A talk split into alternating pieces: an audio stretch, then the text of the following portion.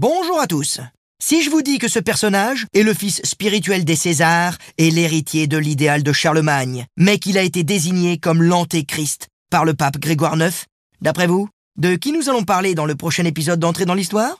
Bien évidemment, il s'agit de Frédéric II de Hohenstaufen, l'une des figures les plus fascinantes du Moyen Âge. Meneur de la sixième croisade, il est à la fois roi de Sicile, roi de Jérusalem et empereur du Saint-Empire romain germanique. Alors rendez-vous ce samedi sur RTL pour ce nouvel épisode d'entrée dans l'histoire et dès vendredi en podcast sur l'application RTL et sur toutes nos plateformes partenaires.